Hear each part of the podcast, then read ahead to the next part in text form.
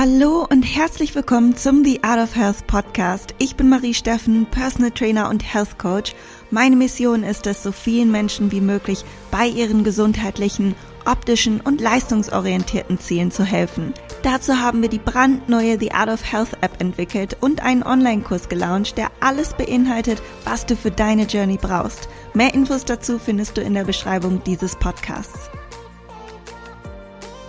Hallo ihr Lieben, herzlich willkommen zu einer neuen Podcast-Folge und heute geht es um das Thema Tracken und da habt ihr mir sehr viele Fragen zugestellt bei Instagram in meinen Fragesticker und diese werde ich heute für euch beantworten. Und dabei werde ich auf Fragen eingehen, die einmal das Mentale ansprechen, wenn es um das Thema Tracken geht und die praktische Seite. Da gab es natürlich auch ganz viele Fragen zu, wie kann ich das Ganze effizienter und zeitsparender gestalten. Und um dir da mehr Licht ins Dunkle zu bringen, möchte ich diese Fragen heute für dich klären, vor allem weil ja auch sehr viele Leute schon unsere The Art of Health App sich gekauft haben und dann natürlich auch sich die Frage stellen, wie kann ich das jetzt noch effizienter in meinem Alltag implementieren, um meine Ziele zu erreichen und das Ganze auch umsetzbar zu gestalten. Und da möchte ich dir heute mit dieser Podcast-Folge noch weiterhelfen und dich unterstützen. Als erstes möchte ich auf die Frage eingehen, ob ich jedem das Tracken empfehlen würde, ob man sich jetzt in einem Muskelaufbau befindet oder eben in einer Diät. Und ich möchte dir jetzt erst einmal fünf Gründe nennen, warum ich fast jedem das Tracken empfehlen würde. Und zwar ist der erste Grund, dass du, wenn du nicht trackst, die Beurteilung der Reaktion deines Körpers auf Spekulation beruht. Das heißt, wenn du dich in einer gewissen Art und Weise ernährst für ein gewisses Ziel, zum Beispiel um Muskulatur aufzubauen oder um Fett zu reduzieren und du trackst deine Kalorien nicht, beziehungsweise hast keine Form der Messbarkeit, dann beruht alles auf Spekulation. Du weißt nicht, ob das Vorgehen, welches du gerade umsetzt, wirklich zielführend ist oder nicht. Und es kommen halt einfach viele Missinterpretationen zustande. Zum anderen ist es so, dass Studien zeigen, dass wir sehr stark unterschätzen oder überschätzen, was wir eigentlich am Tag zu uns nehmen. Also es gibt da zwei Sparten. Ich würde sagen, bezogen auf die gesamte Menschheit ist es eher so, dass die Leute unterschätzen, was sie essen. Also die denken, sie essen weniger, als sie es eigentlich tun. Und deswegen gibt es eben auch einfach noch so viele übergewichtige Menschen. Und auf der anderen Seite gibt es auch viele, die komplett überschätzen, was sie essen und möchten vielleicht zunehmen, aber sie essen vielleicht eigentlich nur an einem Tag wirklich sehr viel und haben dann die Idee, ich esse und stopfe schon in mich rein und mache und tue und mein Gewicht reagiert nicht. Dabei ist einfach der Wochenschnitt überhaupt nicht beachtet worden, sondern diese Einschätzung beruht da meistens auf einem Tag, wo dann vielleicht mal versucht wird, etwas mehr zu essen. Ohne jemandem was unterstellen zu wollen, es gibt einfach diese beiden Seiten und es gibt natürlich auch andere Fälle, aber das ist das, was man am meisten sieht. Und wenn du weißt, wie viele Kalorien du zu dir nimmst, was ja heutzutage sehr einfach messbar ist, dann bleibt das schon mal aus, diese ganze Spekulation. Ist das jetzt richtig, ist das jetzt falsch und dieses Switchen zwischen verschiedenen Methoden. Zum anderen ist es so, dass wir durch eine Konstante, also unser Referenzwert quasi, die Kalorienaufnahme, unsere gewünschte Gewichtsabnahme und Zunahme steuern können. Also je nachdem, ob du Muskulatur aufbauen möchtest, wo wir dann natürlich eher eine Gewichtszunahme anpeilen, damit wir eben auch davon ausgehen können, dass mehr Muskelfasern gebildet werden, die auch Gewicht ausmachen. Dann müssen das richtige Umfeld bilden, um Muskulatur aufzubauen. Oder ob du jetzt an Gewicht abnehmen möchtest und da natürlich bevorzugt Fett das können wir sehr gut steuern, indem wir wissen, wie viel wir eigentlich kalorisch zu uns nehmen. Denn unsere Aktivität ist ja schon immer unterschiedlich. Das ist sehr, sehr schwer, das irgendwie konstant zu halten.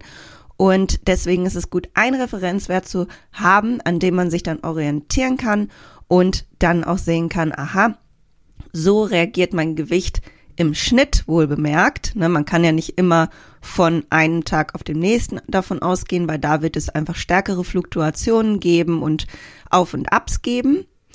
Aber wenn man sich den Wochenschnitt oder auch den monatlichen Schnitt anschaut der Gewichtsreaktion, dann kann man gut ableiten, ob jetzt die Kalorienzufuhr da sinnvoll ist und uns erlaubt, zum Beispiel in einer Diät möglichst viel Muskulatur zu behalten, denn da kommt auch die Schnelligkeit der Gewichtsabnahme ins Spiel. Wir wollen ja nicht einfach abnehmen, so schnell wie möglich, sondern wir wollen so viel wie möglich an Muskulatur auch behalten. Deswegen peilen wir da immer einen bestimmten Prozentsatz unserer Gewichtsabnahme an. Und genauso bei der Zunahme wollen wir nicht einfach nur zunehmen und möglicherweise auch unnötiges Fett zunehmen, sondern möglichst viel Muskulatur. In manchen Fällen wollen wir natürlich auch Fett zunehmen, wenn man im Untergewicht ist oder wenn man seine Periode verloren hat und das dafür dann wichtig ist. Das sind natürlich andere Umstände, aber grundsätzlich ist es so, dass wir einfach mit der Kalorienaufnahme, indem wir wissen, wie viel das ist, das sehr gut steuern können und einfach zielorientierter arbeiten können. Und der dritte Punkt, warum ich das Tracken häufig als sinnvoll ansehe, ist auch im Falle einer Diät zum Beispiel, haben sich Diätpausen als wirklich sehr sinnvoll erwiesen, dass man zwischendurch eben seine Kalorien erhöht in seinem Defizit, in seiner Diätphase, um den Stoffwechsel möglichst hoch zu halten, um auch die mentale Seite nicht zu sehr zu strapazieren, indem man sagt, okay, wir machen jetzt Diät und mal gucken, wie lange das Ganze dauert, sondern man hat so eine absehbare Zeit, zum Beispiel vier Wochen und dann eine Diätpause. Das finde ich ist viel, viel entspannter und erlaubt einem auch zwischendurch zu üben, auf dem Erhaltungsbedarf zu essen. Zum Beispiel mache ich das auch sehr gerne, dass man in Diätpausen mal versucht, ein bisschen intuitiv zu arbeiten mit dem Ziel, auf seinem Erhaltungsbedarf zu sein. Und das ist gleichzeitig eine Übung für das intuitive Essen, was vielleicht später anvisiert ist. Nicht jeder muss nach einer Aufbauphase, nach einer Diätphase oder wann immer man sein Ziel dann eben erreicht hat, intuitiv essen. Man könnte theoretisch für immer tracken oder immer mal Phasen haben, damit man eben gerade auch, wenn man sehr leistungsorientierte Ziele hat, da seine Performance entsprechend abrufen kann und ja, vielen hilft das einfach so einen Leitfaden zu haben, aber man kann natürlich danach sagen, ich möchte jetzt intuitiv essen und das geht mir genauso, bei mir ist es genauso, ich habe da immer Phasen, aber ich gehe auf mich gleich auch nochmal ein oder am Schluss des Podcasts und gehe jetzt erstmal weiter zu den positiven Faktoren, warum das Tracken für viele Menschen hilfreich ist um seine Ziele zu erreichen. Denn der vierte Punkt, den ich ansprechen möchte, ist das Thema Makronährstoffe. Es geht ja nicht nur darum, die Kalorien zu tracken, sondern auch zu schauen, esse ich genügend Kohlenhydrate, esse ich genügend Proteine und Fette, um mein Ziel zu erreichen und habe ich da eine gewisse Balance? Ist das in einem Rahmen, der mich weiterbringt. Und vor allem diejenigen, die da überhaupt gar kein Gefühl für haben, welche Lebensmittel haben eigentlich wie viele Proteine, Kohlenhydrate und Fette, für die ist das natürlich sinnvoll, diese Übersicht dann zu haben, damit man auch nicht plötzlich vielleicht die passende Kalorienbilanz sogar eingehalten hat, aber sich im Training auf einmal nach einem äh, 10k Run auf einmal komplett ausgelaugt fühlt und gar nicht weiß warum. Und dann ist natürlich sehr naheliegend, dass man vielleicht nicht genügend Kohlenhydrate für die Art von Sport, die man auch macht, isst. Und das Thema Makronährstoffe ist da natürlich auch sehr, sehr hilfreich, diese Übersicht zu haben. Und der letzte Punkt, der fließt so ein bisschen damit ein, dass das Tracken an sich einfach ein super lehrreicher Prozess ist, was die Lebensmittel angeht. Also man bekommt ein Gefühl dafür, was sind Kohlenhydratquellen, was sind proteinlastige Quellen, was sind fettlastige Quellen. Also dieses Wort lastig habe ich jetzt mit angehängt, weil letztlich fast jedes Lebensmittel alle Makronährstoffe beinhaltet, Proteine, Kohlenhydrate und Fette, aber ein Makronährstoff überwiegt meistens. Deswegen sagt man zum Beispiel, dass Fleisch beispielsweise eine Proteinquelle ist. Ein Hühnchen hat vielleicht ein Gramm Kohlenhydrate auf 100 Gramm Hühnchen, zwei Gramm Fett, denke ich ungefähr, und um die 20 Gramm Protein. Das heißt, ne, der Proteinanteil überwiegt natürlich, der Kohlenhydrate- und Fettanteil ist minimal. Deswegen sagt man dann, das ist eine primäre Proteinquelle. Und so hat man ein Gefühl auch für seine Mahlzeitenzusammenstellung, die einfach kann man sich so schon mal merken, auf Protein, Kohlenhydraten und Fetten beruhen sollte. Und natürlich, je nachdem, was dann eben sein individuelles Ziel ist und ob man seine Makronährstoffe eher so ein bisschen zugunsten der Kohlenhydrate verschieben möchte oder ein bisschen zugunsten der Fette, kann man da auch dann seine Teller, sag ich mal, oder seine Mahlzeiten entsprechend anpassen. Aber man weiß ungefähr, was da jetzt drauf sein sollte. Und das Tracken hilft einem da einfach, weil wenn ich jetzt einfach so ein Hühnchen angucke, weiß ich ja nicht, was sind da für Makronährstoffe enthalten. Das lernt man ja nur, indem man sich damit beschäftigt. Zu der Frage also, würde ich das Tracken jedem empfehlen? Kann ich sagen, nein, ich würde es nicht jedem empfehlen. Ich würde es den meisten Menschen empfehlen, weil es einfach für die meisten sehr, sehr zielführend ist und natürlich auch für mich im Coaching oder wenn du mit der The Art of Health App arbeitest, dann genau darauf basierend sehr gut Anpassungen genommen werden können. Also das ist ein perfekter Referenzwert dafür, was als nächstes Sinn macht im Sinne deiner Kalorienzufuhr, deiner Mahlzeitengestaltung, um deine Leistungsfähigkeit, um deinen Schlaf, um dein Hungergefühl etc. alles in dem gewünschten Bereich zu halten und natürlich auch deine Gewichtsreaktion. Und da stellt sich natürlich jetzt die Frage, wem würde ich das Tracken nicht empfehlen? Und das sind äh, diejenigen, die in einer starken Essstörung sich befinden, also wirklich Magersucht, Bulimie, ähm, Binge-Eating ist so ein bisschen eine Grauzone. Da habe ich schon ein paar Kandidatinnen tatsächlich selber coachen dürfen, die auch sehr gute Erfahrungen gemacht haben mit dem Tracken, weil sie aber auch vorher falsch getrackt haben und es ging gar nicht mehr so sehr um das Tracken an sich, sondern um die Glaubenssätze, die sie manifestiert haben, was ihre ihr Essverhalten angeht. Und das verwechseln viele, denn es gibt ja viele Glaubenssätze und Mythen beim Essverhalten, die man falsch machen kann, egal ob man trackt oder nicht. Daher ist es immer ganz wichtig zu schauen, wenn man beispielsweise Tracken als Trigger ansieht, was genau ist ein Trigger? Das Tracken oder der Glaube beispielsweise, man dürfte keine Kohlenhydrate essen. Das sind ja Aspekte, die voneinander losgelöst sind. Also wenn ich tracke und keine Kohlenhydrate esse oder unter 1000 Kalorien esse oder ne, solche Dinge, dann würde mich Tracken auch triggern, weil ich keine Lust hätte, so wenig zu essen natürlich und mich zu quälen. Aber wenn ich tracke und angemessene Kalorien zu mir nehme und eine ausgewogene, balancierte Kalorienbilanz und Makronährstoffzufuhr zu mir nehme, dann sieht das natürlich anders aus. Also man muss immer wirklich schauen, ist es jetzt das Tracken oder sind das andere Dinge? Und klar gibt es auch Leute, die durch das Tracken per se vielleicht getriggert sind oder vielleicht auch gerade keine Diät machen sollten und das immer versuchen mit dem Tracken. Na, das ist ja auch mal das Ziel. Versuche ich gerade in eine Diät zu gehen oder in einen Überschuss? Und da geht es dann vielleicht darum, einfach mal gerade keine Diät zu machen, ob du jetzt trackst oder nicht. Also ganz genau hinschauen, was ist eigentlich der Trigger? Und wenn man sich gerade in einer Phase befindet, wo das Tracken gerade nicht sinnvoll ist, an sich, dann, dann tu's nicht. Und dann würde ich auch nicht wollen, dass du das machst, sondern dann müsste da eine andere Strategie gefahren werden. Und da gibt es natürlich auch andere Möglichkeiten, die wir zum Beispiel auch in unserem Muskelaufbaukurs, den wir ja jetzt bald launchen werden, für den du dich auf die Warteliste setzen kannst, da auch ansprechen. Da habe ich eine ganze Lektion zu, wie du auch Muskulatur aufbauen kannst ohne Tracken, wenn das für dich eben der sinnvolle Weg ist. Und erkläre ich auch ganz genau auf, warum und für wen das sinnvoll ist und für wen das vielleicht nicht sinnvoll ist. Und wenn du eine Diät machen möchtest und da mal dein Glück versuchen möchtest ohne das Tracken, dazu habe ich kürzlich erst ein YouTube-Video hochgeladen.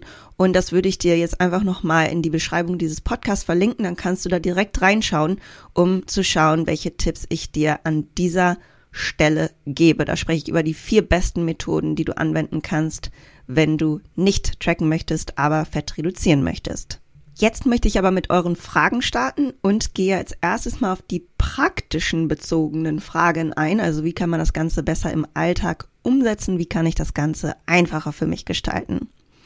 Die erste Frage ist, wie kann ich beim Essen gehen tracken? Oder wenn man zum Beispiel beim Bäcker ein belegtes Brötchen sich holt oder ein Fertigsalat, wie kann ich das am besten machen? Es gibt hier verschiedene Methoden, wie du vorgehen kannst. Und das Vorgehen leitet sich auch von deiner gewünschten Genauigkeit ab. Und die Genauigkeit, mit der du trackst, leitet sich von deiner Ausgangssituation ab und welches Ziel du erreichen möchtest. Denn es gibt ja verschiedene Ziele, die eine bestimmte Genauigkeit erfordern. Sagen wir mal eine Wettkampfdiät als krasseste, als krassestes Ziel. Wenn du einen Körperfettanteil von acht Prozent haben möchtest, was ich natürlich jetzt hier keinem empfehle, aber als Beispiel genannt, das erfordert natürlich extreme Genauigkeit. Wenn du aber jetzt drei bis fünf Kilo abnehmen möchtest, dann erfordert das vielleicht weniger Genauigkeit und dann hängt es natürlich davon ab, wo ist deine Ausgangssituation. Bist du bereits übergewichtig und möchtest fünf Kilo abnehmen, dann geht das bestimmt auch über vielleicht weniger Genauigkeit. Wenn man aber schon wirklich sehr schlank ist und dann die letzten Kilos noch runter bekommen möchte, erfordert es vielleicht etwas mehr Genauigkeit. Aber da spielen noch mehr Faktoren rein, wie zum Beispiel auch deine Diätgeschichte. Also wie bist du vorher vorgegangen? Ist dein Stoffwechsel vielleicht schon tief adaptiert? Was hast du schon alles umgesetzt? All diese Dinge. Das war jetzt eher so zum Thema Genauigkeit, aber das spielt auch eben in diese Frage rein, wie soll ich das am besten tun, wenn ich jetzt auswärts essen gehe? Und wenn du halt fast nie auswärts essen gehst und das jetzt mal eine Ausnahmesituation ist, dann ist es fast egal, ob du an diesem Tag trackst oder nicht. Aber für den Fall der Fälle, dass das öfters vorkommt und du hier auch schauen möchtest, dass du möglichst auf deine Kalorien und Makronährstoffe kommst, da empfehle ich dir, wenn du die Möglichkeit hast, eine Proteinquelle zu bestellen, die vielleicht keine Soßen enthält oder wenn du dann etwas mit Soßen bestellst, dann kannst du die auch natürlich tracken. Aber das Ganze wird dann eben immer ungenauer, je mehr Soßen und Toppings und was auch immer du dabei hast. Also wenn du es, ich sag jetzt mal so genau wie möglich vorgehen möchtest, hast du eine Proteinquelle, die du bestellst, vielleicht eine Ofenkartoffel, die hat zum Beispiel fast immer 200 bis 250 Gramm. Und dann kannst du das grob tracken und einfach die anderen Lebensmittel schätzen. Und beim Schätzen wird man auch immer besser. Also ihr kennt mich ja, ihr wisst, ich bin viel am Reisen und ich schätze eigentlich immer. Ich habe einfach nur so einen groben Überblick, damit ich eben weiß, okay, habe ich ungefähr meine Kalorienbilanz, die ich erreichen möchte, dass ich halt auch nicht zu wenig esse und dann äh, passt das. Ne? Natürlich habe ich schon sehr viel Erfahrung und das muss man auch erstmal erlangen, diese Erfahrung. Aber das ist ein Vorgehen, was du wählen kannst. Also entweder du wählst wirklich die Dinge, die du möglichst genau auch abschätzen kannst und tracken kannst. Und wenn du sagst, ich habe heute ein echt wichtiges Event, meine Schwester heiratet und wir haben hier Buffet und da gibt es tausend gemischte Nudelsalate, die natürlich weniger gut zu tracken sind, dann kannst du entweder eine pauschale Kalorienbilanz tracken, wie zum Beispiel schätzt du, dass du an diesem Abend kombiniert mit einem Glas Wein und so vielleicht 1000 Kalorien zu dir nimmst, dann kannst du einfach auf Kalorien hinzufügen klicken bei einigen Apps und dann da eingeben plus 1000 oder dir das halt einfach so im Kopf überlegen. Also ich persönlich rate immer meinen äh, Kunden, wenn sie jetzt wirklich so ganz, ganz wichtige Events haben, dass nach ihrem Gefühl zu machen. Wenn sie möchten, können sie versuchen, grob zu checken. Und wenn sie dann merken, okay, irgendwie ist es schwierig, dann kann man das auch mal als eine Art Refeed-Tag ansehen, an dem man auch auf seinem Erhaltungsbedarf ist. Und letztlich sind solche Situationen Ausnahmefälle. Und nochmal, wenn es so ist, dass du wirklich viel auswärts isst aufgrund der Arbeit oder so, da kannst du natürlich dann schauen, dass du die Lebensmittelquellen wählst, die du möglichst einfach tracken kannst und auch bei Salaten, die, die ich teilweise bestelle oder wenn man mal so in so Pokeball-Places, äh, Orte geht oder äh, Healthy Salad äh, Shops, ihr wisst, was ich meine, wo man sich ja die Salate so zusammenstellen kann. Da kann man dann auch die einzelnen Zutaten, die man ja auch meistens dann an der Theke auswählen kann, grob tracken zum Beispiel. Ne? Das ist auch eine Möglichkeit.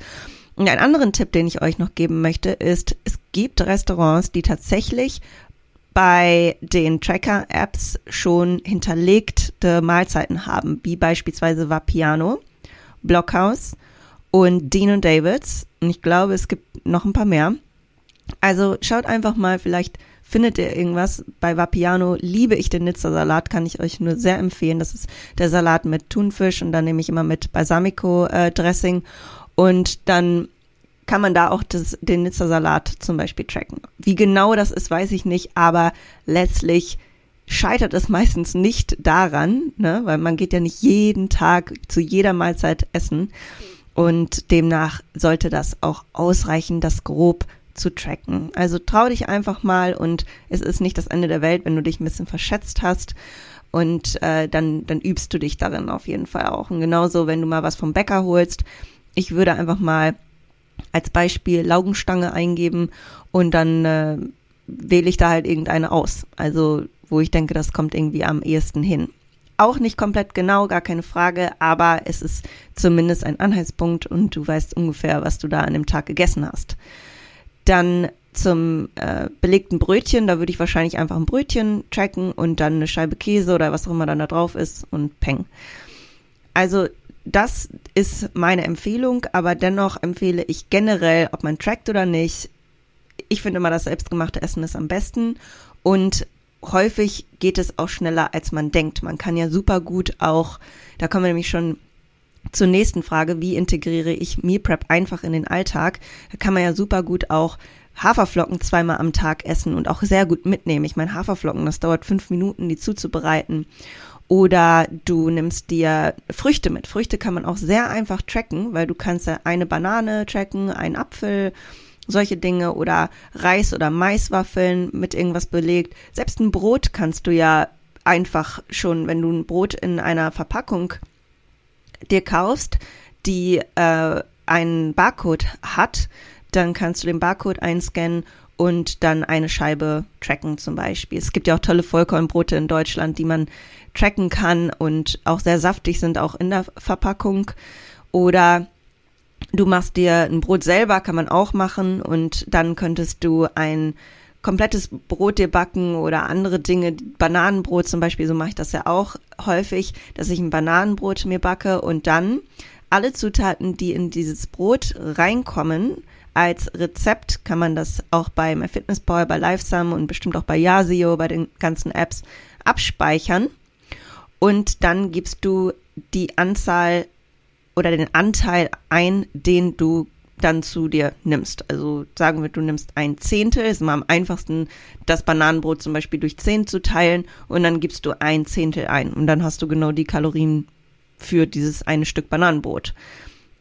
Und das eignet sich auch super, wenn du sowieso häufig Dinge öfters kochst, eine Suppe, einen Eintopf oder so und du weißt, das sind fünf Portionen, dann kannst du immer den Anteil einfach berechnen. Und selbst wenn du vor allem wenn du für dich selber alleine kochst und du sagst, das machst du jetzt für drei Tage und du weißt nicht genau, wie viel jetzt ein Drittel von dieser, von diesem Gericht ist, es ist ja egal. Du hast ja, du isst das ja eh alles selber über die drei Tage und äh, am Ende der Woche hast du das Ganze gegessen und das Ganze ja auch gecheckt, wenn du verstehst, was ich meine.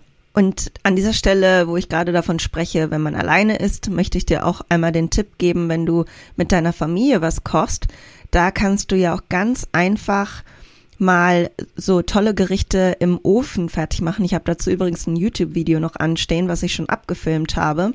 Aber das äh, kündige ich natürlich nochmal bei Instagram an.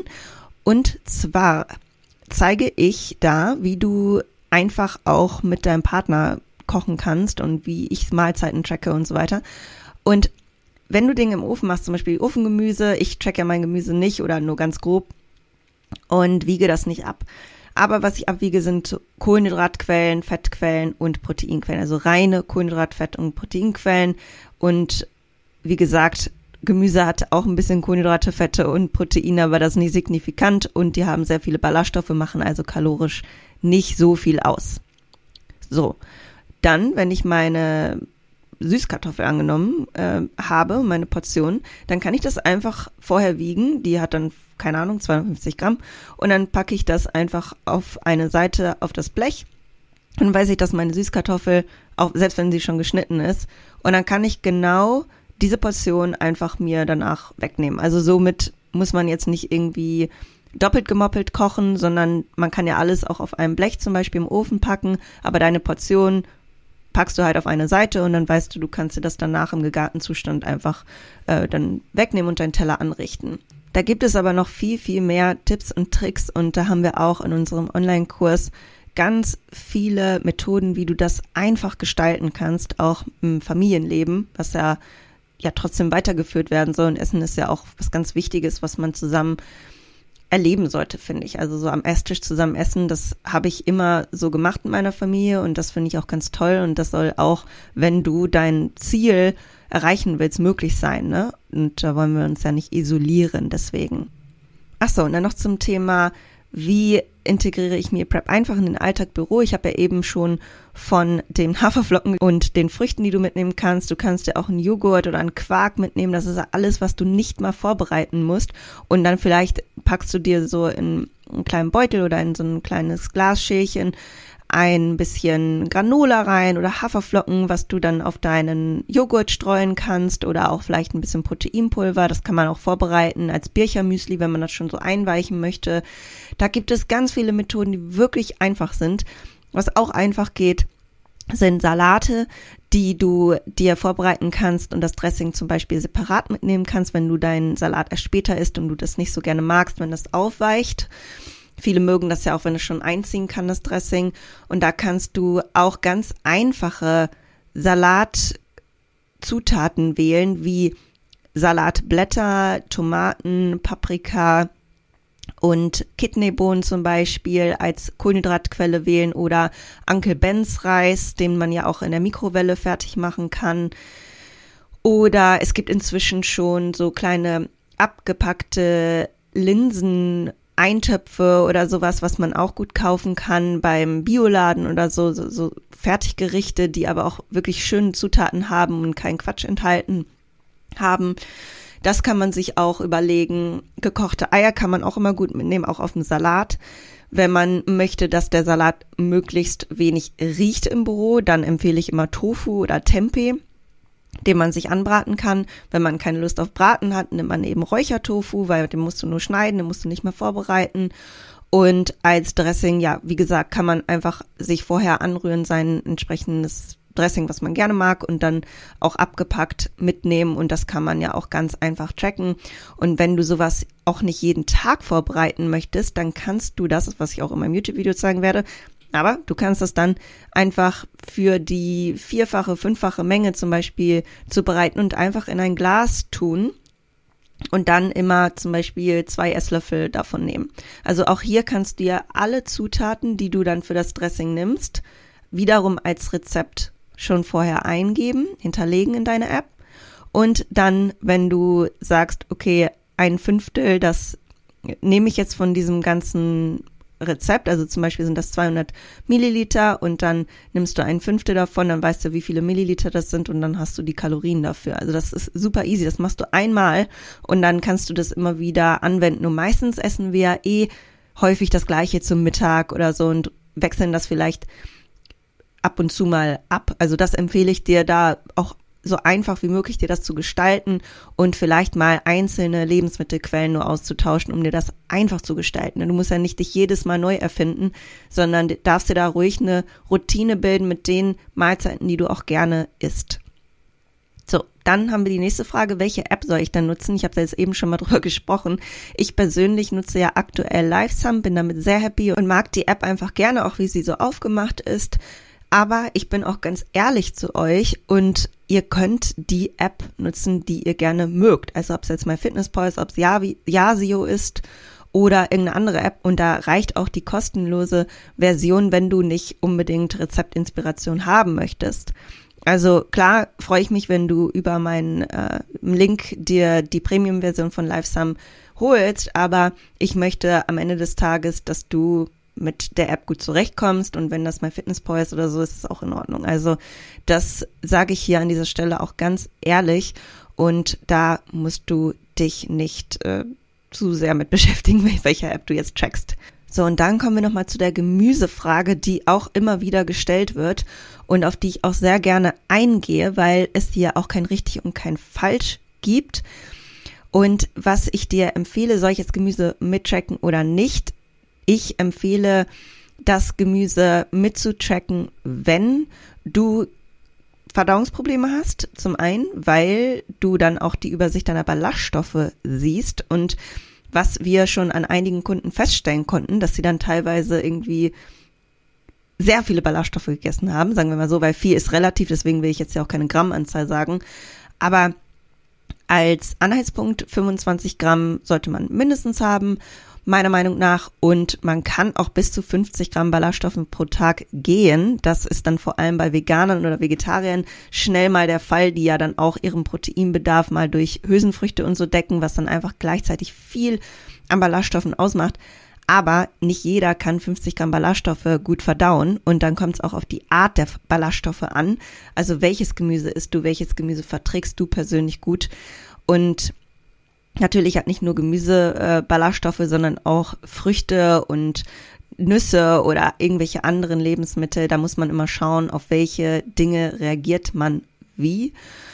Und bei Verdauungsproblemen sehe ich das als sinnvoll an. Vor allem, wenn ich jemanden coache, muss ich einfach diese Komponente wissen. Wenn du keine Verdauungsprobleme hast, auch schon Erfahrung hast mit dem Tracken und auch ganz gut so die Gemüsemengen einschätzen kannst, dann reicht das auch, wenn du das Gemüse mit per Augenmaß grob trackst. Also so mache ich das und dann habe ich trotzdem mal so diese Übersicht der Ballaststoffe, weil manchmal habe ich hier in den USA zum Beispiel Joghurts gekauft, die extrem viele Ballaststoffe haben, weil ich ja pflanzlich basierte Joghurts esse und die dann auch viele Ballaststoffe teilweise haben durch diese ganzen Verdickungsmittel und was auch immer da alles drinne ist. Und dann habe ich mich teilweise gewundert, dass ich so einen Blähbauch hatte. Und deswegen checke ich dann manchmal schon auch mein Gemüse, um äh, so die Gesamtübersicht zu behalten. Aber ich wiege das nicht ab und mache das ganz, ganz grob, weil ich aber auch schon Erfahrung habe und weil mein Ziel ist es eh, mein Gewicht zu halten. Das heißt, ich habe da auch jetzt kein Ziel, was sehr viel Genauigkeit erfordert. Und bei jemanden, der da schon genauer vorgehen möchte und vielleicht auch immer sehr unterschiedlich viel Gemüse isst, der kann das natürlich äh, tun, wenn er möchte. Das ist aber auch eine Sache der Präferenz. Ne? Sollte dich das Gemüse abwiegen und tracken jetzt total stressen, dann lass es raus, lass es einfach außen vor. Versuch die Gemüsemenge möglichst konstant zu halten, einfach aus dem Grund, weil du dadurch ja auch einen unterschiedlich vollen Magen-Darm Trakt hast und das dann Gewicht ausmachen kann, ohne dass jetzt Fett ist und das einfach so eine Konstante mehr oder weniger bleibt. Ne? Also wie gesagt, ob du jetzt ein Brokkoli-Röschen mehr oder weniger isst, darauf kommt es überhaupt nicht an, sondern ungefähr so eine Portionsgröße per Augenmaß gleich hältst und dann eben das Gemüse außen vor lässt. Was du allerdings beim Gemüse nicht tracken berücksichtigen solltest, dass du zumindest die Sorten trackst, die auf 100 Gramm mehr als 25 Kalorien haben. Das heißt, meistens handelt es sich dabei um stärkehaltige Gemüsesorten wie beispielsweise Mais, Kartoffeln, Hülsenfrüchte, Kürbis, rote Beete etc. Also alles, was so nicht so gängig als Gemüse angesehen wird, aber letztlich ja Gemüse ist. Und das kann natürlich mal missverstanden werden, deswegen sage ich das jetzt einfach. Und dieses über 25 Kalorien ist jetzt auch einfach mal etwas in den Raum geworfen, damit man das irgendwo abgrenzen kann. Okay, alles darunter ist halt, ne, eine Zucchini hat primär Wasser enthalten. Das muss man jetzt äh, nicht unbedingt tracken. Das kann man dann auch rauslassen, aber eben alles andere, was mehr Stärke enthält, das sind dann eher Kohlenhydratquellen oder haben einen höheren Anteil an Kohlenhydraten. Hülsenfrüchte und Kartoffeln und so, das sind ja schon sehr kohlenhydratlastige Quellen, das müsste man dann schon mit tracken und alles andere, was dann weniger als 25 Kalorien hat, kann dann nach Präferenz nicht getrackt werden. Meistens handelt es sich dabei eben um starke arme Gemüse, Gemüsesorten, wie beispielsweise jegliche Salate, Paprika, Tomaten, Gurke, Fenchel, Pilze etc. Und dann achte auch darauf, dass du bei Gemüsesorten, die eingelegt sind oder angereichert sind mit Ölen, auch bei Tiefkühlgemüse gibt es manchmal gebuttertes Gemüse oder so. Da musst du natürlich darauf achten, dass du das dann mit trackst, weil sonst hast du eben da sehr viel, signifikant viel Fett mit dabei, was womöglich nicht berücksichtigt wird und dann könnte eben eine höhere Kalorienbilanz entstehen, die du vielleicht wünschst. Deswegen darauf achten, eingelegtes Gemüse und teilweise TK-Gemüse. Und zum TK-Gemüse habe ich auch noch eine interessante Frage bekommen, die vielleicht für andere auch wichtig ist zu wissen oder die sich andere vielleicht auch gestellt haben. TK-Gemüse gefroren oder aufgetaut wiegen. Da die Nährwertangaben meist im gefrorenen Zustand angegeben sind, würde ich das Ganze eben auch gefroren wiegen, wenn du es wiegen möchtest. Und dann kommen wir auch gleichzeitig zu einer weiteren häufig gestellten Frage. Sollte man EAAs, Glutamin, Vitamin D, also Supplemente tracken? Und ich würde Supplemente nicht tracken. Ja, vor allem die, die du jeden Tag einnimmst, das ist ja auch eine Konstante. Das heißt, das kannst du einfach außen vor lassen. Und die Supplemente, die vor allem auch kaum einen kalorischen Einfluss haben. Bei EAAs würde ich sagen, ja, track's mit ein, weil du dann auch dein Protein eben im Überblick hast. Bei den Vitamin D und Glutamin und sowas, das würde ich nicht tracken. Und was ich aber tracken würde, sind. Das ist ein bisschen einfacher, das so rum aufzuziehen. Was würde ich da tracken? EAAs und Proteinpulver. Und wenn du jetzt ein Pre-Workout einnimmst, was vielleicht sehr viele Kalorien dann beinhaltet oder irgendein Intra-Workout für diejenigen, die sowas machen. Also ich persönlich nehme sowas nicht. Ich nehme sowieso kaum Supplemente zu, mir, zu mir, so. Und äh, dann äh, kannst du das auch tracken. Also sollten da jetzt sehr viele Kalorien zustande kommen, aber alles, was so kleine Pillen sind oder so, das würde ich alles nicht mit tracken. Und auch noch eine Frage zum Thema, muss man das tracken oder nicht und wie kann man das Ganze mit in seine Makros einberechnen? Das Thema Zuckeralkohole. Vielleicht hast du dich auch schon mal gefragt, wie das da aussieht. Sind das jetzt Kohlenhydrate, die ich mit zu meinen Kohlenhydraten hinzuzählen muss oder kann man die außen vor lassen? Zuckeralkohole sind ja vor allem auch in zuckerfreien Produkten enthalten, weil Süßungsmittel eben auch teilweise Zuckeralkohole sind, wie Erythrit zum Beispiel. Und nein, du musst diese Zuckeralkohole nicht mit in deine Kohlenhydrate hinzuzählen, weil das teilweise unverdauliche Kohlenhydrate sind. Und als Beispiel Erythrit, das ist zum Beispiel komplett unverdaulich und deswegen muss das da erst recht nicht mitgezählt werden. Ich würde da jetzt mir nicht die Mühe machen und die Zuckeralkohole irgendwie mit in die Kohlenhydrate berechnen, weil wie gesagt, die meisten sind unverdauliche Kohlenhydrate. Das ist also nicht wie eine normale Kohlenhydratquelle oder eine normale Kohlenhydratform, die verdaut wird und über den Dünndarm absorbiert wird, ähm, zu rechnen. Deswegen kannst du das rauslassen und die meisten haben auch keinen oder keinen signifikanten Einfluss auf den Insulinspiegel. Ja, was ist denn überhaupt wichtiger, Kalorien oder Makros? Auch das höre ich häufig und ist nicht so ganz klar was ich auch verstehen kann, dass man sich da die Frage stellt, wonach soll ich jetzt eher gehen? Und ich sag immer Kalorien, also dass du halt schon deine Kalorienbilanz plus minus äh, einhältst, plus minus 50 Kalorien Range, finde ich, kann man immer haben. Weil wenn man jetzt, ist es Quatsch, wenn man eine Kalorienbilanz anvisiert von 2100 50 und dann mal bei 2151 ist, dann ist das natürlich kein Problem. Deswegen finde ich halt immer diese Plus-Minus-Range gut. Also man muss ja nicht immer auf die Kalorie genau arbeiten, was auch eben zu diesem Thema OCD passt und das zu genau zu nehmen, sondern es ist einfach ein Referenzwert. Man darf auch nicht zu ungenau sein, aber ne, eine Range ist da völlig in Ordnung. Und genauso ist es eigentlich auch bei den Makronährstoffen. Die Makronährstoffe sind ja nicht nur einfach es gibt die besten Makronährstoffe, sondern auch präferenzbasiert. Das bedeutet, auch in der The Art of Health App gibt der Coach dir eine Empfehlung vor, was deine Makronährstoffe angeht. Und dennoch hast du die Möglichkeit, das über die Schieberegler auf deiner Ernährungsseite in der App selbst nochmal anzupassen und nach deiner Präferenz zu justieren. Wenn du zum Beispiel sehr viel ausdauerlastig arbeitest, dann würde ich vielleicht auch die Kohlenhydrate einen Tick höher stellen oder so. Oder wenn du einfach gerne Kohlenhydrate isst und nicht so der fettliebende Typ bist. Was ich aber immer empfehle, ist, die Makronährstoffe nie in eine extreme zu justieren, dass man eben gar keine Fette mehr isst oder ganz, ganz minimal oder gar keine Kohlenhydrate isst, selbst wenn die Kalorienbilanz passend ist. Das äh, davon rate ich einfach immer ab, weil dann kommen wir wieder in dieses Schwarz-Weiß-Denken und ein Makronährstoff ist vielleicht schlecht oder selbst wenn das gar nicht mit diesem Mindset daran verbunden ist, ist es auch grundsätzlich ja nicht gut für unsere Gesundheit, sondern wir brauchen Fette, wir brauchen Kohlenhydrate und wir brauchen Proteine. Und deswegen haben die auch alle ihren Sinn und Zweck und sollten nie in eine drastische Richtung erhöht oder reduziert werden. Also viel weniger dass man darauf achtet, nicht äh, zu drastisch einen Makronährstoff auszuschließen.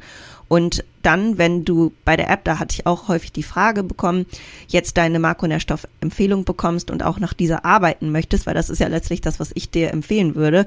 Das habe ich ja selber mir so überlegt, dass das äh, sinnvoll für dich sein kann.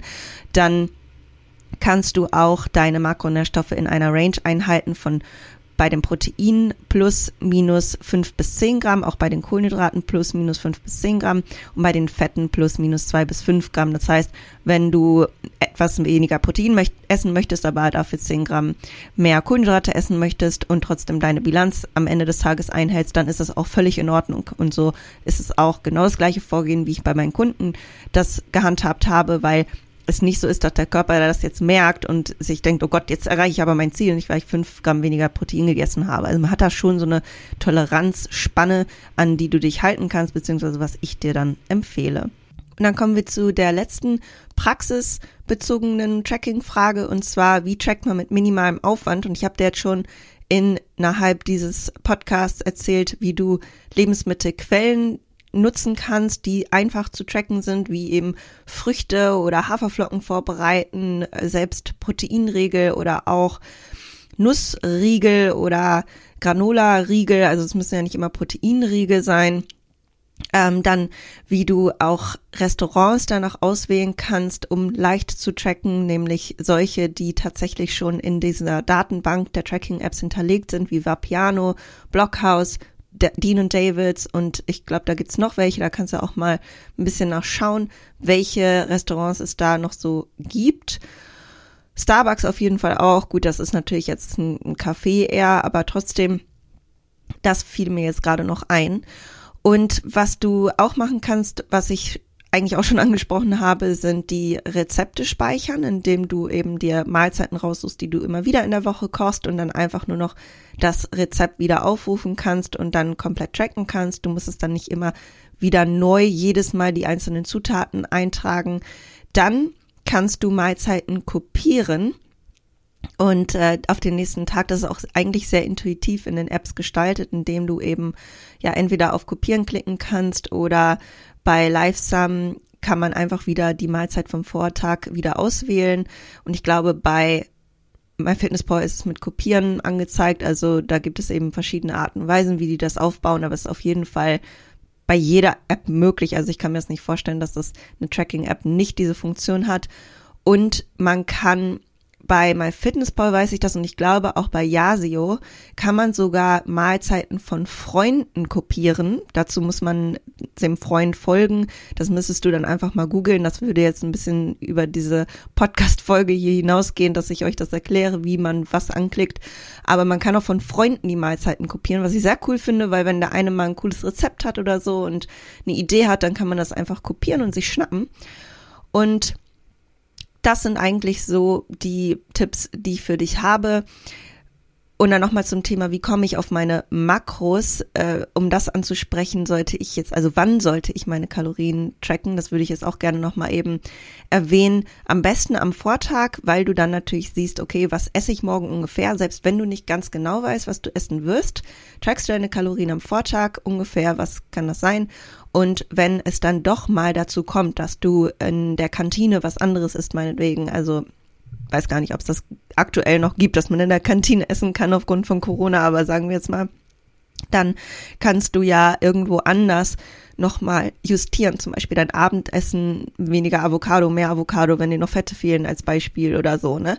Und somit hast du aber schon mal deine Übersicht und arbeitest nicht einfach so ins Blaue hinein und dann am Ende des Tages merkst du, oh, ich habe noch 200 Gramm Kohlenhydrate und gar kein Fett und gar keine Proteine. Ja, was esse ich denn jetzt, was nur Kohlenhydrate hat? Also kriegt man auch irgendwie hin, aber Das ist die Gefahr, die du damit vermeidest. Deswegen empfehle ich immer am Vortag zu tracken. Und wie gesagt, irgendwann hat man ja auch seine Routine. Es ist ja nicht so, dass man jeden Tag immer komplett unterschiedlich ist.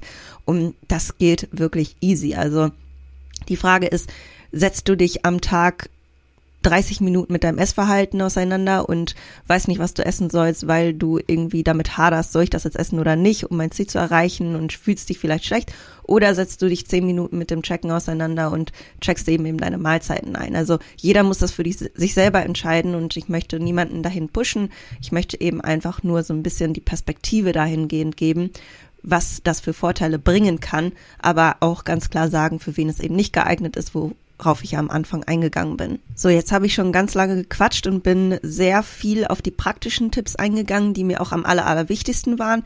Und ich gehe jetzt noch mal kurz auf die mentalen Seiten ein, auf die Fragen, die jetzt so mental basiert sind, nämlich zum einen wurde die Frage gestellt, sind Tracking-Pausen sinnvoll? Wenn ja, wie? Und hier sehe ich Tracking-Pausen auf jeden Fall sinnvoll an, damit man auch dieses intuitive Essen übt und man kann sich dazu Diätpausen zu Nutzen machen, die du ja auch mit meiner App planen kannst. Du kannst dich dafür entscheiden, hier auch intuitiv zu essen oder nur grob zu tracken. Vor allem machen das Kunden gerne, die in der Zeit im Urlaub sind, auch Erfahrung mit dem Tracken haben und dann sich darin mal üben, so ein bisschen nach Gefühl zu gehen.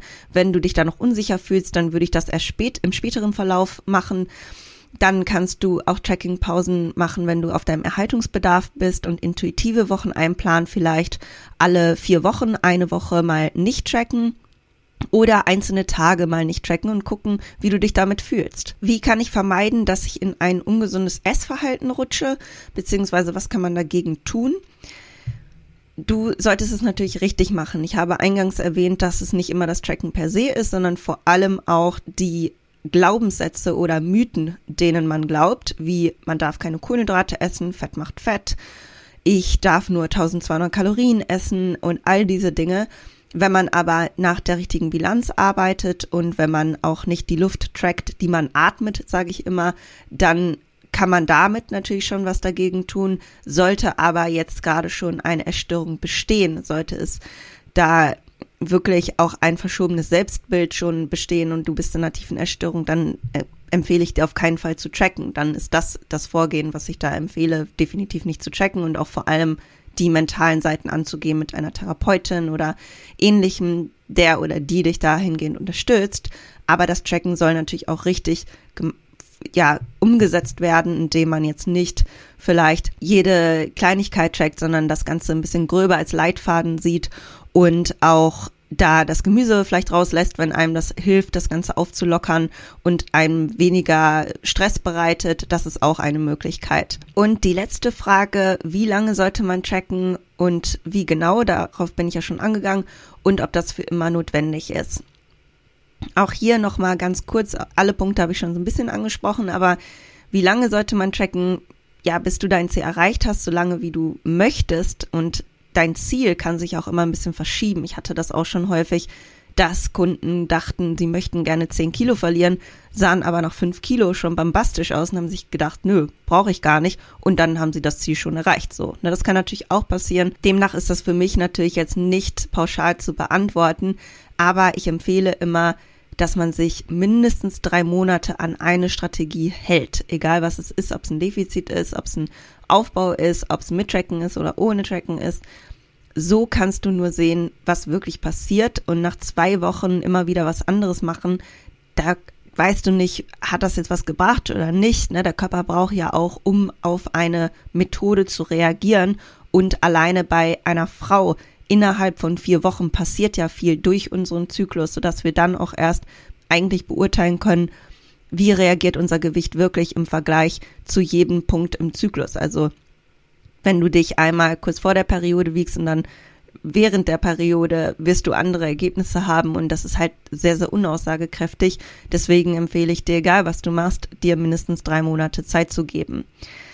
Und muss man für immer tracken? Auf keinen Fall. Also ich habe ja auch eben schon diese Tracking-Pausen angesprochen, die man immer mal machen kann und finde das auch eine super Möglichkeit. Und es kommt auch hier darauf an, bist du jemand, der damit gut zurechtkommt, den das auch gar nicht juckt, ne? Das gibt, da gibt's ja Menschen, die damit sehr gut fahren und auch vielleicht sogar mal einen Marathon laufen möchten und dann muss, muss er gucken, habe ich ja genug Kohlenhydrate in meinem System oder die CrossFit-Wettkämpfe machen oder einfach generell ohne Wettkämpfe leistungsbezogene Ziele haben und denen das dann auch dadurch sehr hilft und auch solche, die Schwierigkeiten haben, sonst ihr Gewicht zu halten, weil sie vielleicht sehr wenig Routine innerhalb des Alltags haben und das dann so eine Art Stabilität ihnen bietet und dann ihnen erlaubt, auch ihre gewünschte Optik und Gesundheit und Leistungsfähigkeit zu halten.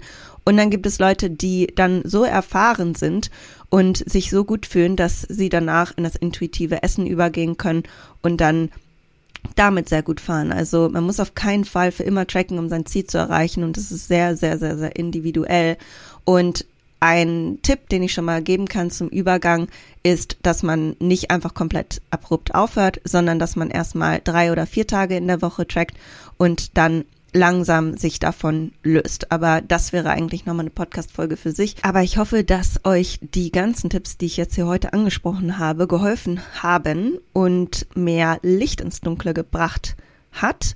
Gebt mir aber gerne Feedback, auch wenn ihr noch Fragen habt. Ich möchte auch das FAQ innerhalb der App immer weiter ausweiten und einfach so gestalten, dass es so gut wie möglich alles umsetzbar ist für dich. Und bitte, wenn du die App benutzt und Formfotos gemacht hast und dann irgendwann schon eine Entwicklung siehst, die du vielleicht mit mir teilen möchtest, würde ich mich wirklich wahnsinnig freuen, wenn du es mir per E-Mail schickst. Und ich würde es auch nicht sofort veröffentlichen, sondern äh, erstmal mit dir absprechen, falls ich das veröffentlichen sollte. Also keine Angst, dass ich das dann irgendwie sofort irgendwie poste.